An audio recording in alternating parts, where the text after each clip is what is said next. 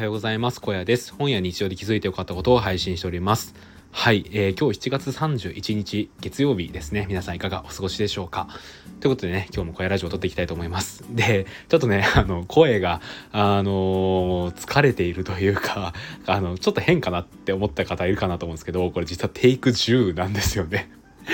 であの別にね自分がそこまで努力してるかそういうこと言いたいわけじゃなくて今日話すテーマめっちゃ難しくてですねあの何回も何回もあこれちょっと違うかもみたいなことを思いながらやってたらいつの間にかテイク10になってましたね。うん。これねでもテイク10にするぐらい伝えたい内容ではあるんですけど一方ですっごいねどうやって伝えるべきなのかが難しかったので苦戦しておりますでもうほんとねこれでなんとか終わらせたいなってことを思いながら 話していますでね何を話したいかっていうとコミュニケーションがうまいってどういうことなのかっていうことについてねお話をしていきたいと思いますはい。でね、なんでこんな話をしたいかというとですね、ある本を読んだからです。で、その読んだ本っていうのが、頭のいい人が話す前に考えていることっていう本なんですよね。うん。これね、最近ね、ビジネス書で売れている本なので、もしかしたらね、書店で見かけたりとか、まあなんかどっか広告とかにね、電車のつり革広告とかで見たことある人もいるかなと思うんですけど、この本を読んで、ちょっとこの話をしてみたいなと思いました。でね、なんでこの話に関してすごい苦戦しているかっていうとですね、伝えたいことがありすぎるのと、内容が濃すぎて、どこをどう話せばいいかわからなくなったっていうのがね、理由ですね。うん。あの、この本ですねめっちゃ良かったんですけどあのー、一個ね難しいなと思ったことがことがあって難しいなというかこれ注意した方がいいなと思うことがあってさらっとね本当に分かりやすい文章で書かれているんですけど言っていることを自分で実践しようと思うと多分めっちゃ難しいしあとはこれを相手にね伝えるのってすごい難しいなってことを思うんですよね。うん、であの僕自身ですね相手にそのことを、えー、説明できるようになったらあのそのことについて理解ができるようになできているっていうなんか認識で思っているんですけど今ね僕自身今テイク10をしていてもねうまくまとまらないってことはねまだ僕の中でも納得がいってないというかこう腑に落ちてない部分があるなってことをね、まあ、話しながら思うんですよね。ただやっぱその中でもこの本に関してはどうにか自分の中で整理をして伝えていきたいという思いがあったので今このラジオを撮っています。でねいろいろ考えた結果1回じゃちょっと伝えきれないのであの今日はですね第1回としてちょっと話をしていきたいなと思っています。で今日話していきたいのはコミュニケーションがうまいってどういうことなのかっていうことをねちょっと話していければなと思っています。で次回以降はですねじゃあそのコミュニケーションがうまくなるためにはどうすればいいのかっていうのをまた本から学んだことで話していきたいなと思っています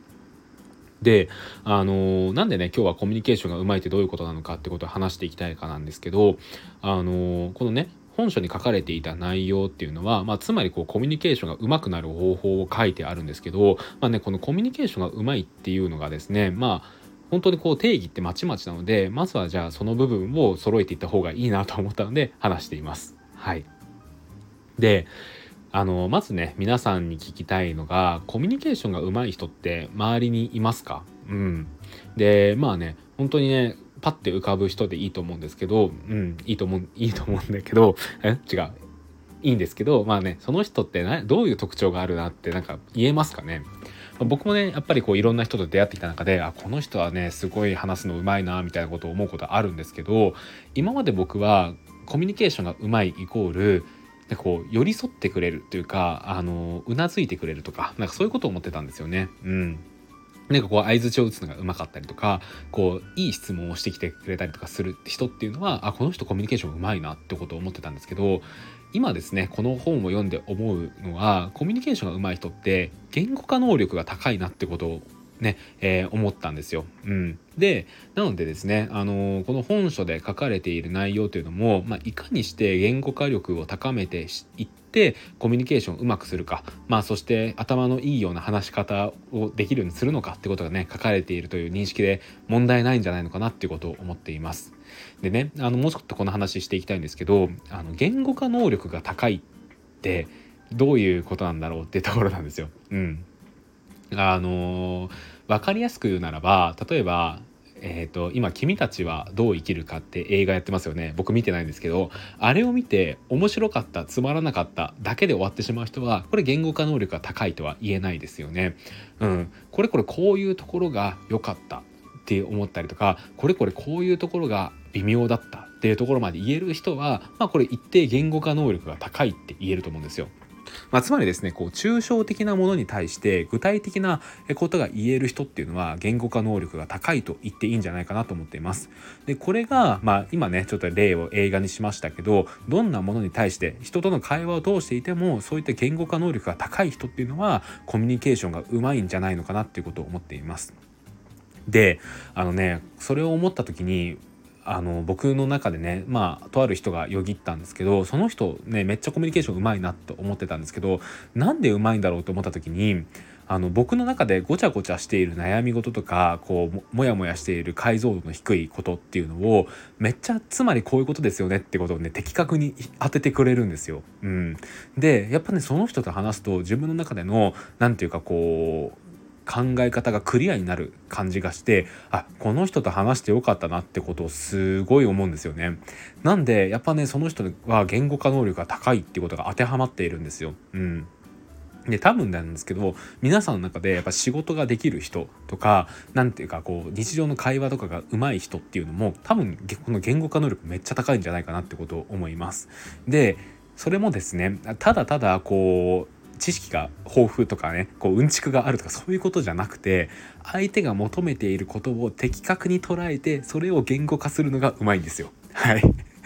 これは何て言うかな分かりますかね？あのー、自分の中で何ていうか例えば相談をしに行った時とかってあの、こういう答えがあったら嬉しいなみたいなのってなんかあるじゃないですか。でそれを的確に言ってくれるのがやっぱりうまいんですよね、うん、コミュニケーションうまい人って。でなんかこう自分がね悩みを持った時に想像してみてほしいんですけどこの人と話してもんなんかすっきりせんかったなってなったりとか逆に話してよかったなって思うのって違いってやっぱりこの言語化の違いにあると思いませんか？うん。なんかその何て言うか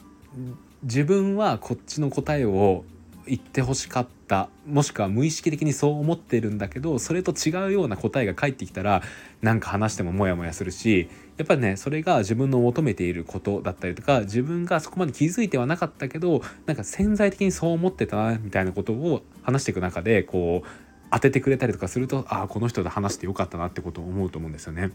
なんでやっぱコミュニケーションが上手い人っていうのはその言語化能力がすごい高いってことがこの本を読んでねまず思いましたね。うん定義としてまあそこが絶対あるなってことを思いました。じゃあ具体的にその言語化能力ですね。どうやって高めていけばいいのか。そしてこの人頭がいいなとかこの人コミュニケーションがうまいなって思ってもらうためにはどうすればいいのかっていう部分についてはまたちょっとね明日以降の放送でしていいけば していきたいなと思っています。でですねこの本本当に僕にとってはいい本でしたね。うん。なんかねこのコミュニケーションの本質みたいな部分は何もこう仕事だけじゃないんですよね日常の会話であったりとか面接とか、うん、いろんなとこで役に立つなってことを思ったのでちょっとねそういった点も込みでねこの本は、うん、一生使えるなってことをまあ思いました。はい。ということでね、まあ、もし気になる方がいれば、ぜひ読んでみてください。もうなんかね、顎が疲れてきました。テイク10にもなるとね、ちょっとね、もう、口角というか 顎が痛くなってきたので、ちょっとそろそろ終わりたいと思うんですけど、まあ、ね、ちょっと分かりづらい部分があったかと思うんですが、えー、この放送で何かしらの発見があれば嬉しいです。ということで、今日の小屋ラジオ、ここで終わりたいと思います。7月も聴いていただきありがとうございました。また8月の放送でお会いしましょう。ということで、ここまでの、えー、相手は小屋でした。それではまた明日。バイバーイ。